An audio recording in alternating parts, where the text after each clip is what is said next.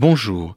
Si le 16 février prochain vous êtes à Paris, si à cette date vous souhaitez assister à un concert à l'affiche très prometteuse, rendez-vous dans le magnifique écrin qu'est le grand auditorium de la maison de Radio France.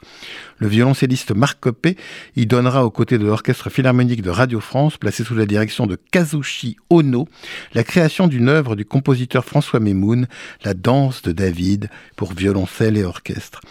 On doit à François Memoun, un de nos meilleurs compositeurs, maintes œuvres inspirées de la tradition hébraïque. Tzimtzum pour quintet à cordes, Perek Shira pour quatuor à cordes avec piano, Ora pour deux pianos, La danse de David qu'on pourra écouter le 16 février, Teroua, psaume 150 pour orgue, ou encore un Kaddish pour mezzo-soprano et quatuor à cordes commandé par la synagogue de Copernic.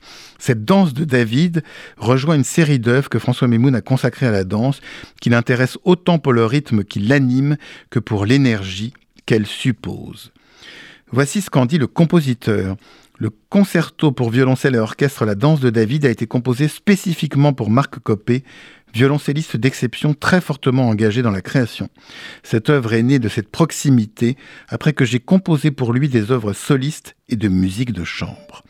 Peu d'œuvres instrumentales ont été composées en relation avec les textes hébraïques.